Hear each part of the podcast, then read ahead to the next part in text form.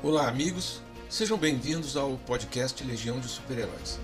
Neste episódio, nós vamos falar sobre uma super-heroína que nunca fez parte do primeiro pelotão de heróis, mas que mesmo assim tem o seu lugar marcado na história da luta contra o crime.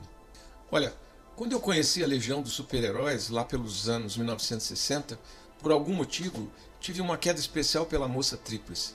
Eu acredito que isso se deveu ao fato de que, para mim, era muito difícil entender como alguém poderia se dividir por três e ainda assim operar de modo harmônico. Uma pessoa só já vive cheia de inquietações e dúvidas, imagine uma que se divide em três. E também, talvez em parte, porque eu era atraído por personagens com poderes diferentes da maioria dos personagens de quadrinhos. Mesmo assim, só soube muito tempo depois que Luorno Durgo havia perdido um dos seus corpos e se tornado moça dupla. A história é a seguinte: a moça Tríplice é uma personagem fictícia, uma super-heroína dos séculos 30 e 31 do universo DC Comics e membro das, da Legião dos Super-Heróis.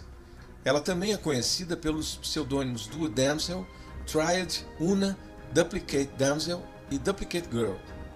Seu nome era Luornu Durgo e foi criada por Jerry Siegel. Ela era uma nativa do planeta Karg, um planeta que tinha três sóis e que por isso dava a seus habitantes o poder de se dividir em três corpos idênticos. Ela era a filha de Humre e Silvo Durgo, e com esses nomes a gente nunca conseguiu saber quem era o pai e quem era a mãe. Os nativos do planeta Karg podem se dividir em três corpos separados, na maioria dos casos, esses corpos são idênticos fisicamente, intelectualmente e emocionalmente. Mas esse não foi o caso de Lornu Durgo. Mesmo recém-nascida, suas três personalidades eram bem claras e bem diferentes. Tipo, havia vezes em que apenas duas delas choravam e a terceira não.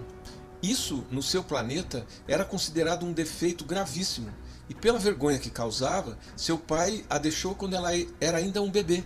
E aí a sua mãe, desesperada, virou alcoólatra e acabou se suicidando. Agora imagine, um suicídio só já é difícil. Imagine a mãe dela que cometeu três. Com essa tragédia tripla, ela passou a ser criada por sua avó, que secretamente tinha a mesma condição, sofria o mesmo transtorno e podia então entender esse drama.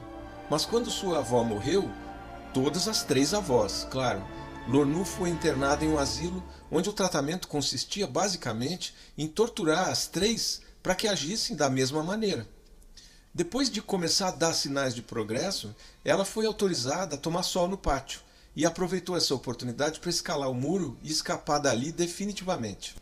Ela fugiu e correu até que, cansada, faminta e encharcada pela chuva, acabou chegando em um espaçoporto. Desesperada por abrigo, ela tentou invadir uma das naves e acabou encontrando R.J. Brandy lá dentro. Vendo que ela estava com problemas, em vez de entregá-la às autoridades, ele a levou para a Terra e deu-lhe um emprego em seu escritório, que era o QG das indústrias Brandy. Ele contratou três pelo preço de uma. Quando ele descobriu sobre o tratamento dela e tudo que ela havia passado em seu planeta, ele passou a lutar na justiça para se tornar o seu tutor legal.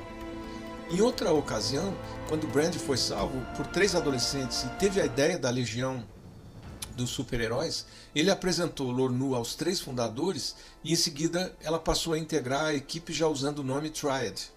Ela foi a quarta legionária admitida na equipe. Aí já admitida na na Legião dos Super-Heróis, ela passou a usar um uniforme de heroína, que era um vestido roxo com uma capa, um cinto cor de laranja e botas pretas. Bem, e durante muito tempo ela teve uma paixão não correspondida pelo Superboy. Até que, num outro episódio, um de seus três corpos foi morto pelo Cômputo, The Conqueror, que era um computador maligno criado pelo Brainiac 5. A partir daí, ela passou a ser conhecida como Moça Dupla, mas é interessante que seus dois corpos restantes continuavam a se lembrar do trauma de experimentar a morte de sua terceira parte, de modo que o cômputo era o único vilão que a moça dupla tinha medo mesmo de enfrentar. Mais tarde, ela passou a vestir um uniforme metade laranja e metade roxo, que se dividia com ela, de modo que cada metade sua vestia o mesmo uniforme com cores diferentes. Mas não me pergunte como ela conseguia isso. Esse novo uniforme apareceu originalmente em 1971 e foi inicialmente projetado para ajudá-la em uma missão no planeta Pasnik, mas a personagem continuou a usar trajes divisores como esse durante toda a sua trajetória dentro da Legião.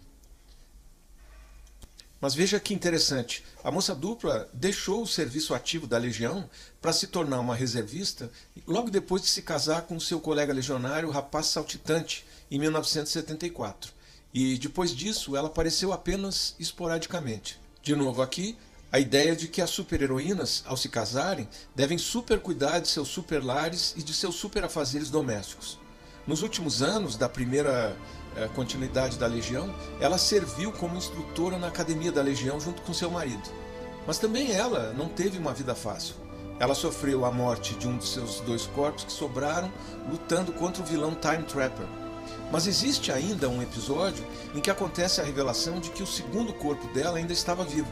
Esse corpo e a habilidade de se duplicar foram restaurados para ela e ela ganhou uma nova habilidade de gerar campos de força.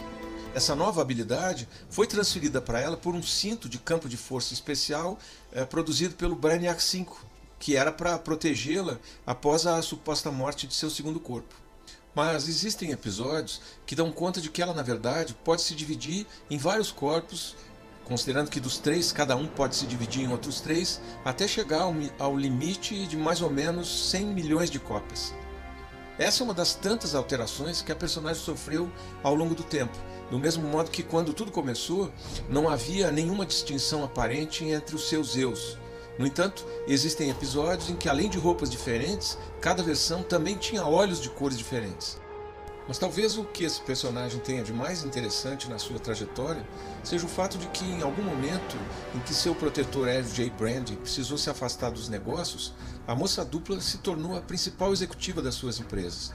E de fato, mesmo sem ter cursado administração, ela lidou muito bem com a responsabilidade e garantiu um extraordinário crescimento dessas empresas. No próximo episódio, nós vamos falar de um super-herói que superou a passagem do tempo. Então, até lá!